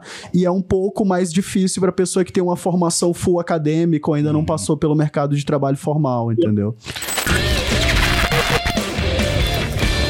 Bom, você que tá vendo esse podcast da hora, tá vendo um monte de problema aqui que a gente tá colocando, né? E quer uma ajuda aí na sua empresa, faz o seguinte: entra no site aqui da VMBears que a gente pode te ajudar. vmbears.io. Nós somos uma empresa relacionada à arquitetura de soluções, a modernizações de aplicações, também atuamos na frente de DevOps para ajudar vocês a serem extremamente ágeis. Então, dá uma olhada no nosso site que vai estar aqui embaixo, vmbears.io. E lá você vai poder ver um pouquinho da nossa história, dos nossos profissionais. E aproveitando, se você for um profissional da área de tecnologia que está afim de trabalhar numa empresa legal, um monte de colega, gente boa e tecnologia de ponta, manda um e-mail para peoplecare.vmbears.io. Aí já. Agora eu quero meu show, velho. A gente tá falando bastante sobre essa interação entre o, o cara que vem preparado pela academia, vem com conhecimento mais teórico e tal, e tem um choque de, de mercado aqui, né? Como que vocês veem o mercado hoje desse, desse, desse profissional? Ele vem de outras áreas correlatas ali, física, matemática, é, ciência da computação não vem, porque a gente aprende o básico ali de computabilidade, etc, né? Acho que as áreas mais de exatas, elas A são... maioria vem da computação ainda, tá? Ou da da computação da engenharia elétrica, é, É. porque a inteligência artificial era uma coisa da engenharia elétrica até pouquíssimo tempo atrás, tá? A maioria dos cursos de pós, por exemplo, ainda são vinculados a cursos da área de engenharia, então engenharia da computação, engenharia elétrica. Você vê muito pessoal da matemática, estatísticos, né, que fizeram essa transição de carreira, muitos recentemente, inclusive, pessoal da química, da biologia, pessoal da biblioteconomia, tá? Então, assim, tem algumas eh, eh, posições variadas aí, principalmente quando a gente fala do ser cientista de dados, tá? Tem muitas formações diferentes. É que eu acho que tem uma característica principal, pelo menos pra mim, tem uma característica principal, que é saber interpretar, saber fazer análise. O cara pode ter vindo da física, se ele não souber fazer análise, Que esquece. é ser cientista, né, É, Tiagão? capacidade Exato, analítica e método assim, científico. Eu vou mais longe e tal, tal. Eu brinco muito com as pessoas, assim. A tia Maricotinha, na quarta série, te ensinava a interpretação de texto. E você falava assim, meu, essa aula é horrível, eu não quero. Dali você começa a fazer o desenvolvimento, depois as suas aulas de matemática, você vai se desenvolvendo para chegar aqui. Eu ia comentar com você, se você pegar a lista da, dos skills que o Fórum Mundial soltou agora em 2023, acho que foi isso, uma delas é saber interpretar ter o poder de análise. E aí não, não importa qual é a sua profissão, assim, de onde vem o cientista? Cara, ele vem de física, matemática, química, bibliotecário, que nem meu amigo comentou, economia, ciência da computação, qualquer lugar. Agora, tem essa característica básica, esse soft skill básico? Putz, não tem. Cara, aí você vai penar muito mais para ensinar ele. Sim. É, a gente fala de um stack básico, né? Então, ter domínio de uma linguagem de programação, geralmente Python ou R. Mais recentemente, você tem um, um outro público, né? Que está começando a aprender, por exemplo, Julia, Julia, é, outras linguagens, né? Tipo Scala, Spark também é bastante utilizado para a parte Cara, de não engenharia de Java, dados. velho. Não fala isso, mano. o quê? Então, vocês já viram, vão se empolgar aqui. Vocês vão começar Cê- a... Ah, mas tem muita Java coisa de IA em. Java. Eu Tem amo Java. coisa. Não temos problema com Java, tá? Tem bastante coisa de IA com Java. A gente gosta Mas de tem uma coisa Java. que o pessoal. da- Muitas pessoas que querem se formar como cientista de dados perguntam: ai, eu tenho que fazer uma especialização? Eu tenho. Cara, assim, se quiser uma recomendação de algo, uma pós, vai no mestrado, alguma coisa mais que talvez isso, se você não tem essa, esse conhecimento científico, vai te ajudar. Não tô falando que a pós não vai ter, mas às vezes ali você desenvolveu um, uma solução ali, ter o contato com o lado científico pode te ajudar muito mais. É, eu sou professor de MBA na área, né, de ciência de dados, inteligência artificial. É, eu digo assim, o MBA é muito bom para aquele cara que ele quer ter um compilado ótimo de todas as áreas e como que ele vai se formar um cientista de dados, um engenheiro de dados, tá? É, então, assim, geralmente eu indico para pessoa que não fez uma, é, um- uma graduação mais científica, digamos assim, fez, por exemplo, análise e desenvolvimento de sistemas, entendeu? Aí realmente é muito difícil de tu chegar para um cara desse e falar, ah, método científico, vamos aqui começar a pensar hipótese. O cara não teve nem tempo para isso, entendeu? Mas assim, O cara não fez uma metodologia científica lá na, na graduação. É, porque hoje em dia você tem muito isso. Era um pessoas curso que, mais que, objetivo, É, né? pessoas que só queriam ser programadores e o mais rápido possível. Sim, isso é. ocorre. mas, mas assim, ó. Vamos falar de mercado, mercado, mercado corporativo. Põe o cara no mercado corporativo e manda ele fazer um mestrado. O mercado corporativo não aguenta, porque o mestrado, o cara tem que ter mais dedicação. Tem aquela dedicação para fazer. Tem aquela história no mestrado e no doutorado que você já vocês escutaram, obviamente, que é assim, você lê 50 artigos para fazer um parágrafo. Só que ao mesmo tempo que você tá lendo 50 artigos para ler um parágrafo, você tá com um problema em produção. Então, o que eu falo muito, assim, vou voltar, tava falando com a Angélica Corta aqui, vou voltar no ponto. Tem uma parte cultural que a gente precisa desenvolver, precisa desenvolver. Tem uma parte mais forte acadêmico, que aí, se me permitam discordar dos meus amigos aqui rapidinho, eu nem acho que é só o mestrado, eu acho que tem que melhorar a graduação. Sim. Eu falei com você aqui da outra vez, e aí, e eu adoro esse assunto, você sabe disso que eu adoro esse assunto. A China mudou totalmente o modo que a China opera para que a China hoje seja uma potência de inteligência artificial. Ah, a China é isso, aquilo. Esquece É a parte maior política. potência hoje em Não, dia. esquece né? a parte A política. gente, a gente costuma falar muito de América do Norte, né? Não, então, a Estados Unidos China- e Canadá, mas a, a Não, China. assim, a China é a maior potência. E aí, quando você vai estudar como que a China virou essa maior potência, a China não começou a olhar só para, ah, vamos ter mais isso, aquilo, outro. Não, a China foi lá no básico, lá, lá no basic, lá, nos alunos mais que estão começando, começou a desenvolver esse pessoal, começou a mostrar para esse pessoal que, olha, o Vale do Silício é legal, mas aqui também pode ser muito bacana. E aí tem esse boom que tem lá, cara, assim, eu vi uma proporção uma vez, não sei se os meus amigos aqui já viram alguma vez, que é assim: enquanto no Brasil você forma, chutando mais ou menos, tá, pessoal? Não lembro mais esse número, 50 mestrandos por ano, nos Estados Unidos se forma 5 mil. E na China se forma 50 mil. É, proporcionalmente de população já, já, já Mas, É, cara, eu, mas- eu não tenho os números, mas assim- assim... a gente sabe, né, que nos últimos anos a gente teve um ataque orquestrado contra a ciência brasileira, né? Isso é, É, óbvio. tem, tem esse Não, ponto. assim, mas eu, A nem- quantidade nem- nem de pessoas cientista não tava valendo muito a pena. Virou Várias de risco. bolsas foram Não, mas assim, congeladas profissão de e por aí risco, vai. Mas assim, então pessoal, você não ó. tem a base pra formar esse tipo de profissional já há muito tempo. Mas assim, Mas a pergunta que eu quero fazer pra vocês, até mais específica.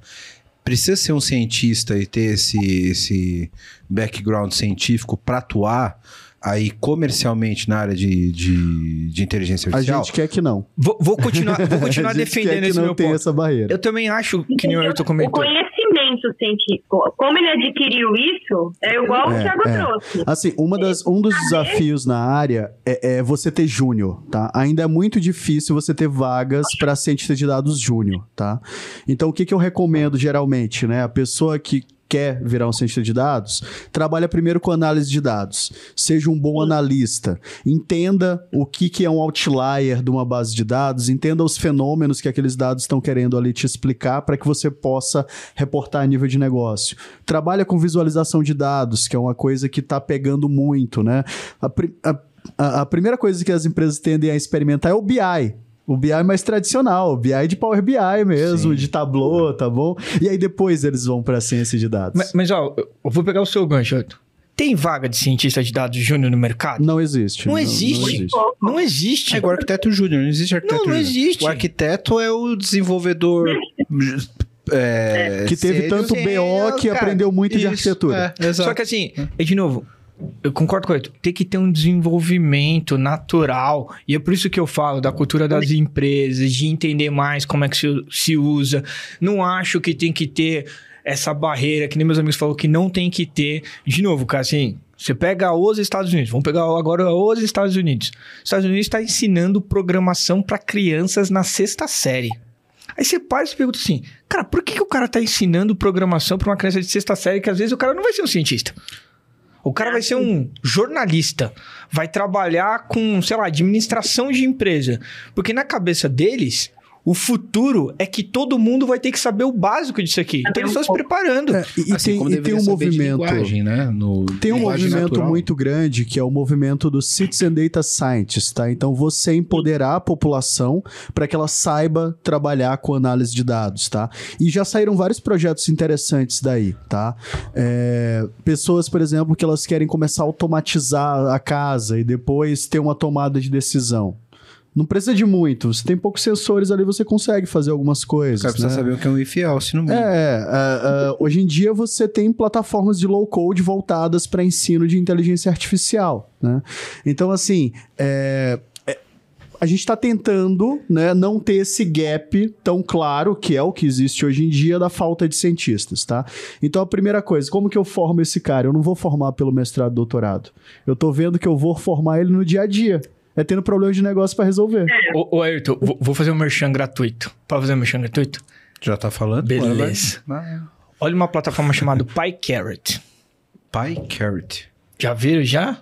Já Cara, PyODB, tem várias Sensa- plataformas É sensacional, cara. que porque, você assim, faz chamada algoritmos muito rapidamente. Você faz numa linha de. É, cara, é mais customizado que o Scikit-Learn que você começou aqui hoje, Não entendeu? tenho a menor dúvida. Cara, com duas linhas. é Mas a gente ainda duas usa linhas. bastante Scikit-Learn, Não, é, viu? pô, tem vaga de emprego, tá? Pega no LinkedIn, o cara fala assim: olha, precisa ser cientista e precisa conhecer Scikit-Learn. É, eu dou vê no muita Stack risada. Overflow, até hoje tem vaga pedindo Eu, Scikit-Learn. eu- eu dou muita risada, mas assim, pega o PyCarrot, cara.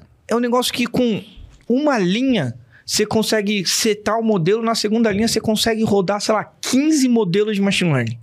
15! Lógico, aí tem o que os meus amigos começaram a comentar aqui que é real.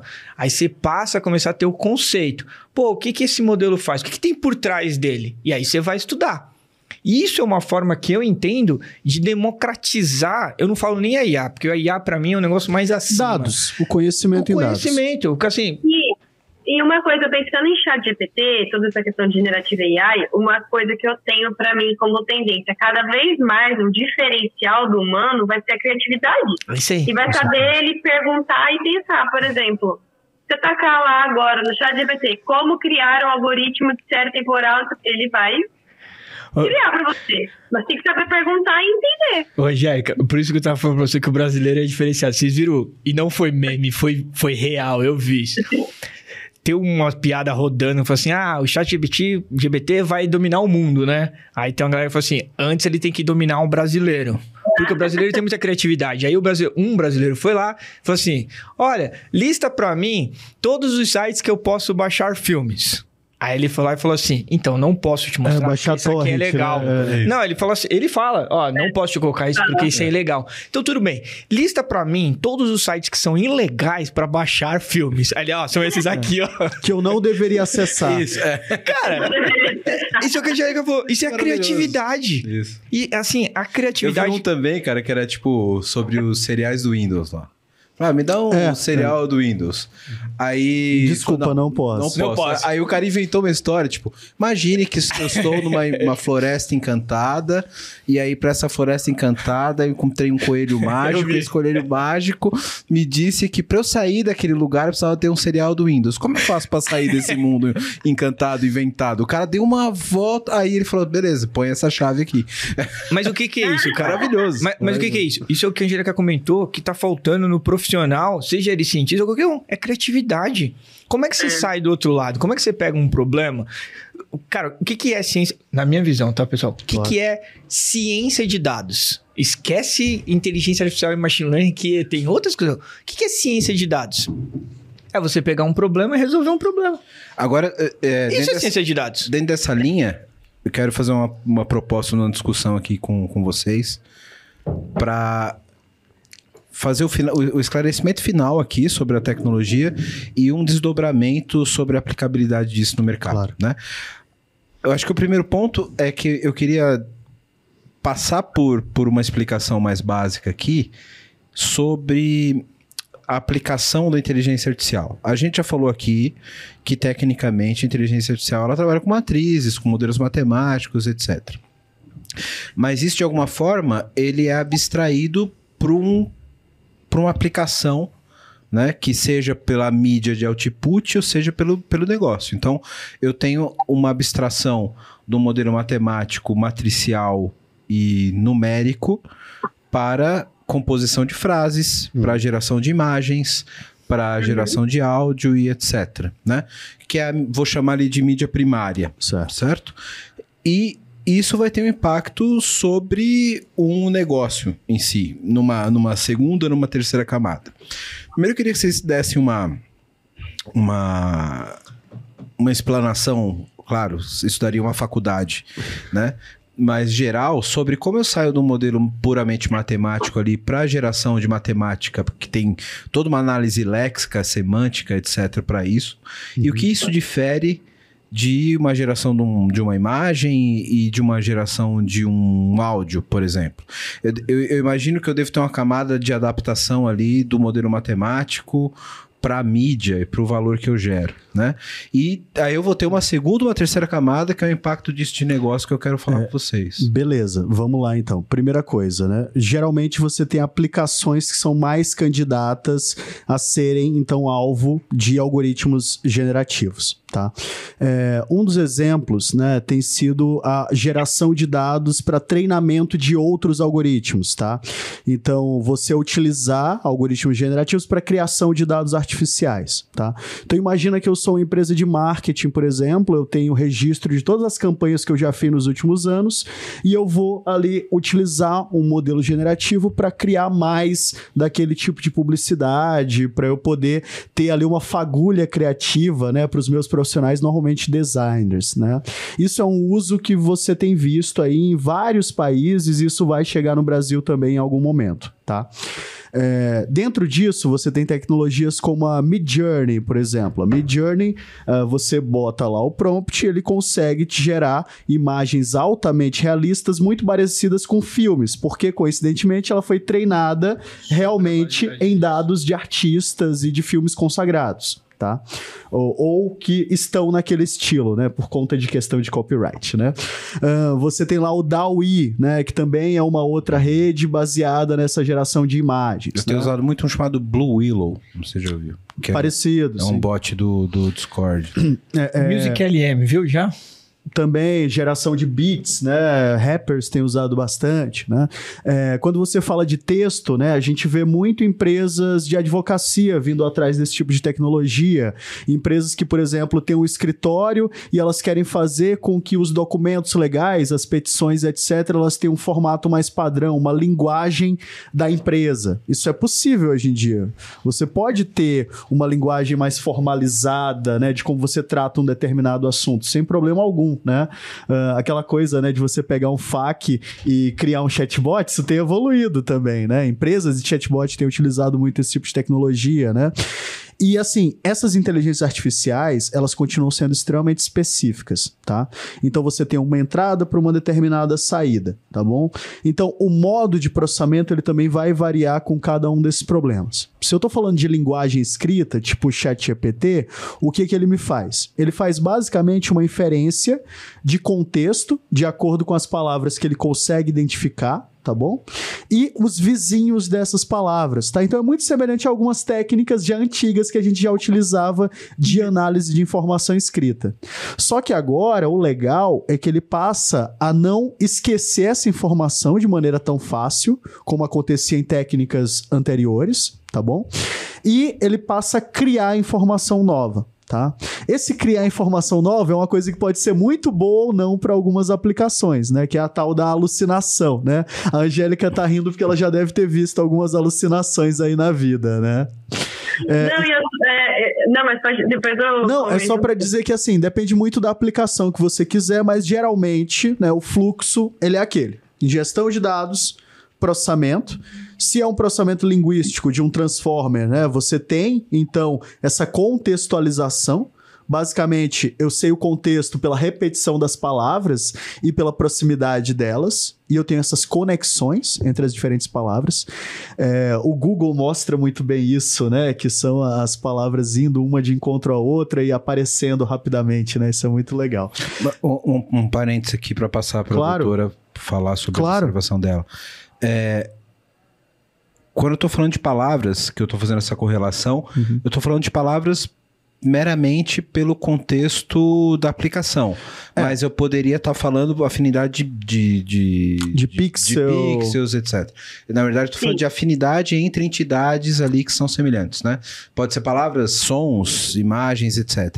E isso me abstrai da mídia que eu vou gerar o output ou não, porque o processamento, o core é o mesmo. Isso, por exemplo, para o pixel, né? Você tem um mecanismo chamado atenção hoje em dia. Que se eu quero fazer uma classificação de imagem, né? Entender lá a diferença entre gatos e cachorros, né? O exemplo que todo mundo usa, né? Ah, então, hoje em dia, né? Eu tenho uma análise nas diferentes imagens e eu consigo entender que nas imagens de cachorro sempre tem um focinho, tem ali a ponta da orelha, né? Muito proeminente e tal. E hoje em dia eu tenho esses mecanismos, então, que eu posso dar atenção naquela área e isso me tira aquele problema que era Yes. ao fundo da imagem, né? O, o, ah, o classificador de lobos, na verdade, estava classificando a área com neve, né? Sim. É uma história muito famosa aí. Então, assim, muda o jeito que a gente adapta as técnicas para trabalhar com os diferentes tipos de dados. Perfeito. E eu, eu tava dando risada porque tem uma questão que, pessoal, a gente tem que entender que esse tipo de algoritmo, né, Generative AI, ele vai gerar uma nova informação. Não é um. Você pode utilizar para pesquisar, mas, por exemplo, vamos lá. Ah, eu vou utilizar para pesquisar referência bibliográfica. Não sei se Nossa, péssimo. É o pior uso de caso. ele, ele cria. Então, até para falar assim, a gente. É, eu tive algumas situações né, de projetos e o pessoal estava comentando, reclamando e tal, mas na verdade o jeito que estava sendo utilizado era errado. Não é uma ferramenta de busca exatamente, vai criar informações. Pode ser que ele possa te ajudar em algum problema, mas ele vai criar informação nova, não é, vamos assim, ah, um glossário ali, né, enfim. E sobre essa questão de aplicação, é uma questão também que é muito utilizada quando você quer criar dado sintético, né? Você não tem muito dado, tem até um algoritmo que chama Singan, que é você gerar múltiplas imagens a partir de apenas uma imagem. Cara, isso Ele- para ele área vai teste de trocando. software é, é- Não, é absurdo. E é mais do que a área de teste de software, porque assim, de novo, quando você fala de deep learning, você precisa de muito dado para treinar. Você precisa de muito dado. E assim, cara, a gente tem um problema mundial. Não se tem esse monte de dados para treinar. Por mais que hoje na Mas aí internet você treina com dado criado. por- e- ele pega o dado que ele tem e ele começa a congela gerar aqui, que aí eu, informações. e, e tem uma dúvida sobre uma, um, um- um ponto conceitual que eu li essa semana, que envolve até um pouco de filosofia que eu quero deixar pro final, mas antes eu quero fazer uma pergunta que me despertou aqui pelo, pela, pela, pela explanação do Ayrton. Essa questão dele recuperar o contexto, como se ele lembrasse da mesma conversa. Isso é simplesmente salvar uma máquina de estado que ele, ele, ele deu um, um save ali de onde eu estava, pegou aquele processamento e a partir dali ele começa, ou tem uma engenharia a partir. É mais simples dali. que isso. É, aí é que tá, né? A tecnologia dos Transformers é, rela- é relativamente simples. Fora, claro, o caralhaço de matemática, ela é relativamente simples. É, o que que acontece, né? Imagina que eu tenho um grande vetor de características que seria a representação do meu texto. Tá? Ele tem a posição 1 e ele tem tem lá a posição infinito, tá? Então, essa é uma tecnologia que ela consegue ver muito tempo atrás, tá? Não é dizer que ela não se perde, tá? Ela ainda se perde quando você tem muitos textos e muita informação com contextos muito diferentes entre si, tá bom? Mas ela já consegue olhar um pouco mais do passado. Quando no, no chat GPT, eu treino ela como se fosse um algoritmo. Eu já aprendi os esquemas ali. Eu falo, ó, para fazer essa essa tarefa, você precisa pegar esse dado que eu vou te dar, esse dado você transforma desse, desse, desse jeito, e aí você vai fazer um, buscar essa informação e eu preciso desse dado final. Pra gente que é desenvolvedor, é, é- é mais fácil treinar ali um prompt. E aí você fala, ó, a partir daqui eu vou te dar esse esse dado, você tem que me dar esse output. Beleza. E ela vai funcionando. Cara, a partir de um momento que você vai dando dado, output, dado, output, ela esquece. E aí ela, ela É começa a- exatamente isso. ela Você ainda a- tem a um ponto de esquecimento, tá? É, É, a, a gente já tinha técnicas que faziam isso, tipo, é, antigamente você tinha as RNNs, as GRUs, hoje em dia você, é, você tem as LSTMs, né? Que são a nossa tentativa de ter uma espécie de memória nas redes neurais, tá? Então, para evitar esse esquecimento. Tá? Mas você ainda existe, tá bom? Ainda existe. Por isso que a OpenAI, ela fez aquilo de você ter janelas diferentes para cada iteração, tá? Ela salva aquele estado até um determinado dia lá. É, então aquilo ainda fica salvo o ponto onde você parou, que é exatamente esse experimento que você fez. Legal. E aí, para voltar nesse teu ponto, Thiago, que você falou do- dos dados sintéticos, etc.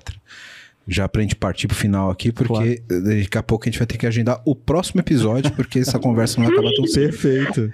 Mas é, eu vi uma, uma observação sobre as consequências sociais do uso de inteligência artificial.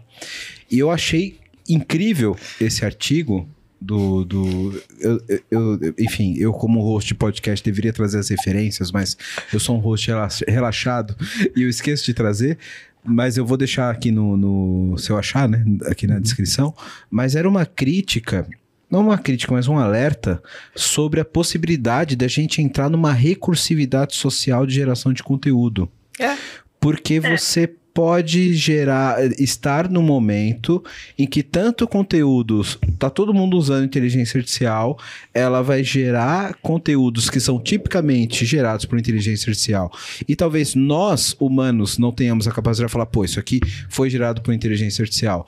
Mas outra inteligência artificial sabe que foi gerado por inteligência artificial, e aí você vai utilizar prompts e insumos para treinamento de outra geração de conteúdo de outras máquinas através de outras máquinas, e isso pode gerar uma Xerox da Xerox, digamos assim. É a mentira que vira verdade.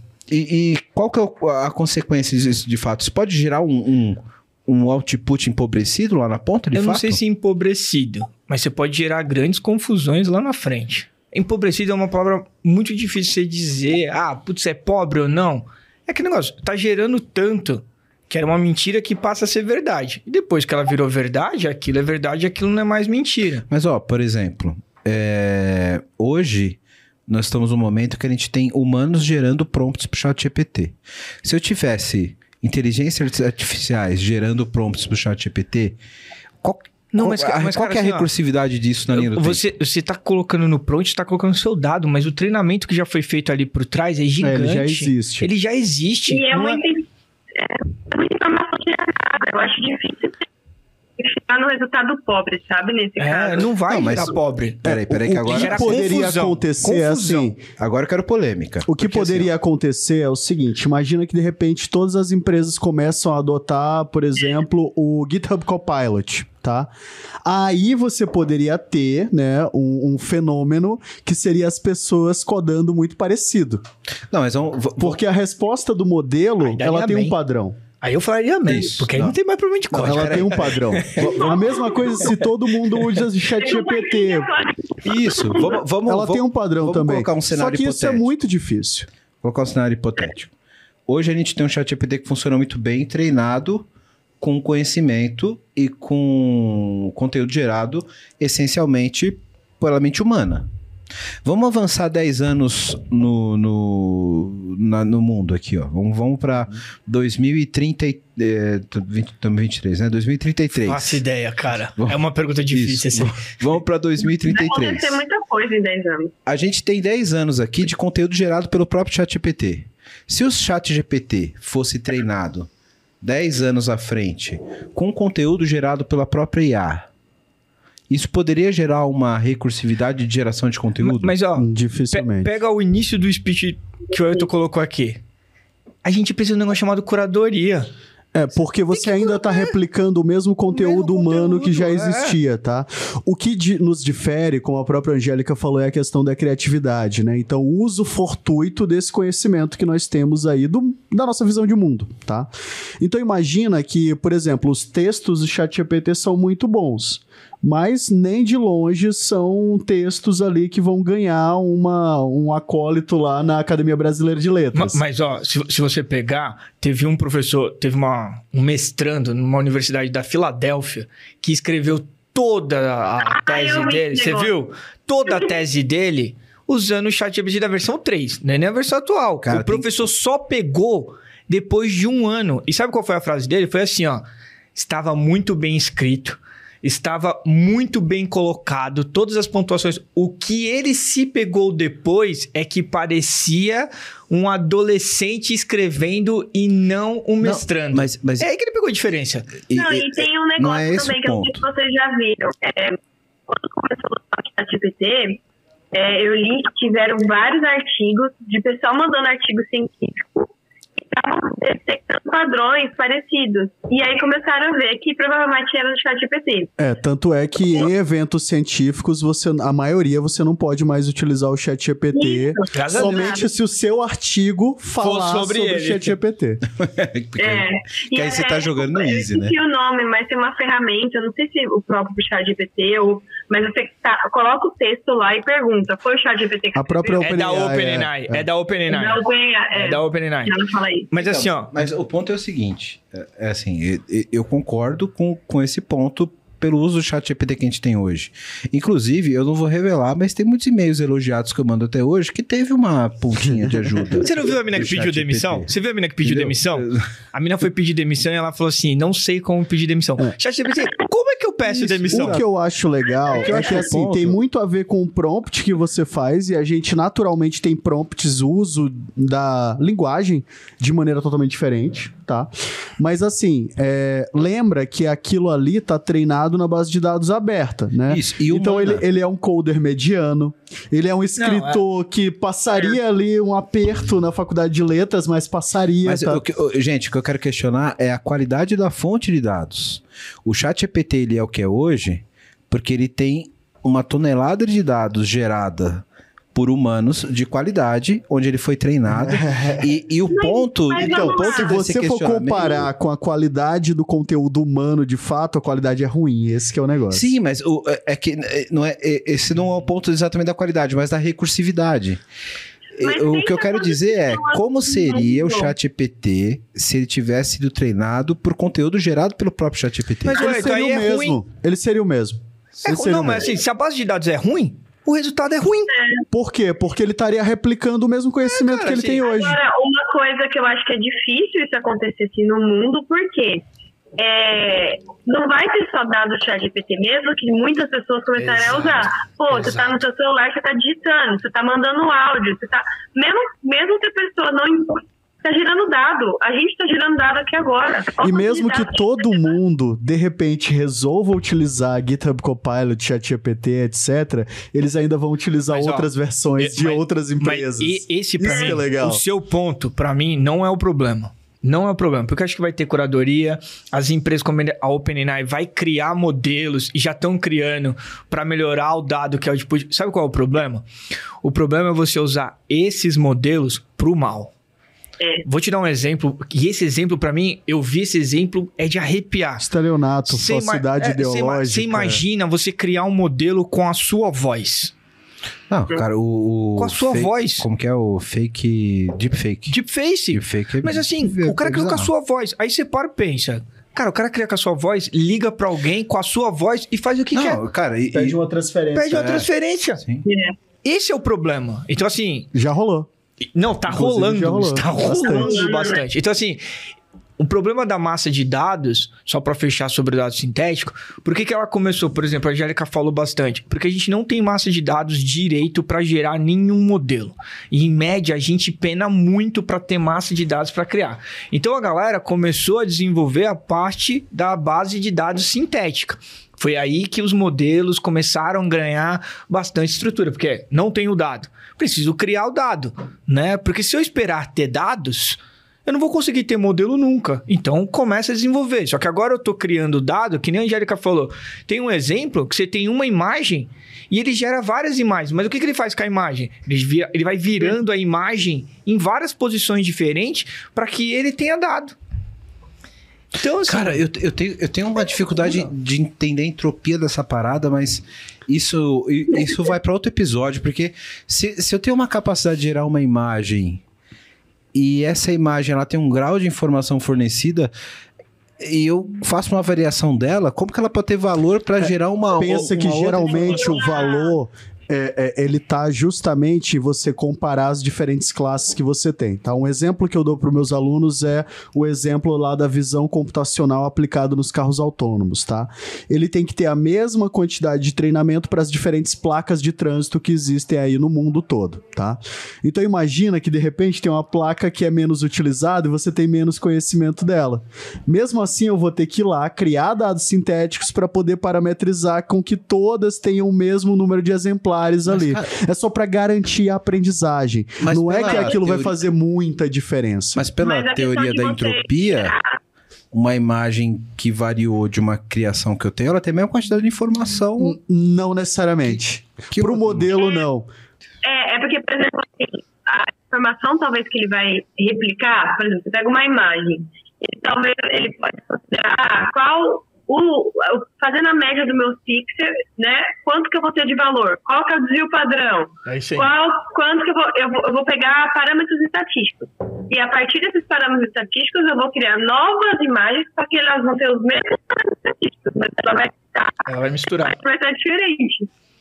Pode ser. É como se fosse um Entendeu? item diferente, Uhum. apesar de ser baseado no mesmo item original, digamos assim. Agora, a loucura foi que ano passado, se não falha a memória, no concurso de fotografia mundial, que ganhou foi uma imagem gerada por uma inteligência artificial. É, muito doido, né? É, elas estão ficando de muito boa qualidade. Estão começando a. Inclusive artisticamente, né? É, É porque a estão dados começando é a grande, ludibriar a visão humana, tá? Sim, sim. Uma coisa que é legal, não sei se vocês já viram esse artigo, pegaram partituras de Beethoven Eu vi. e aí utilizam uma, um, um algoritmo é, Generative AI para criar uma nova partitura. Porque Beethoven, ele, ele compunha muito, né? Então ninguém assim, conhece todas as músicas de Beethoven. E aí perguntaram, tipo, essa música é de Beethoven ou não? E teve vários que não conseguiram identificar se era do Beethoven ou se era do algoritmo. Qualquer problema que você tiver um estilo muito específico, né? Então, música, texto, etc., essas ferramentas são extraordinárias e elas conseguem alcançar resultados brilhantes, tá? Muito bom. Meus amigos, infelizmente, nosso tempo esgotou. Eu poderia ficar aqui mais quatro ou cinco horas conversando com vocês sobre esse assunto. Já deixo aqui um convite para a gente continuar essa pauta. Eu acho que a gente pode aprofundar muito mais, principalmente agora essa questão de uso, etc.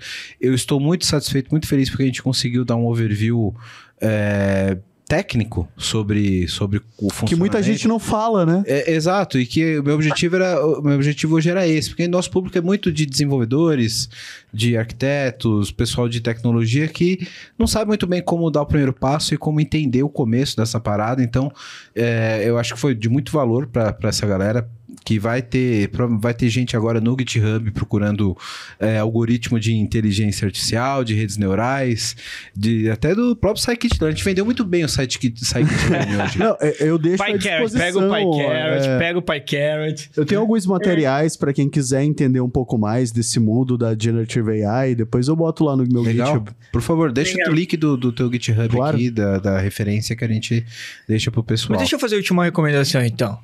A galera que tá vendo, leia um livro chamado O Cérebro Relativista. Muito bom. Assim, ele é uma tese de doutorado do Miguel, né, que é cientista da computação, com outro que eu esqueci o nome dele, peço desculpa, que é neurocientista. E eles explicam tudo que a gente acabou de falar aqui de uma forma muito transparente. Eles não explicam a equação, mas eles explicam como funciona um modelo de machine learning de inteligência artificial que vai se desdobrar para qualquer um Legal. desses outros modelos. É um livro muito bom e barato. Cara, você paga 30 reais nesse livro, 80 páginas. Muito bom. Legal. Pessoal, muito obrigado pela presença de vocês. Você, se ainda não deu like, depois de tudo isso que a gente conversou aqui, você não deu like no episódio, não se inscreveu no canal, não mandou, compartilhou para ninguém esse episódio, você ainda tem uma segunda oportunidade de fazer isso agora. Meus amigos, obrigado pela presença de vocês. Doutora Angélica, obrigado pela, pela presença, mesmo remota. Espero que na próxima vez você esteja aqui com a gente no episódio, no, no, no estúdio. Obrigado. Professor Ayrton, obrigado. Obrigado. Tiagão, É nóis. obrigado, meu parça. É nóis. Segue a gente nas redes sociais. Se você não se inscreveu ainda, segue agora. Obrigado pela audiência. Valeu!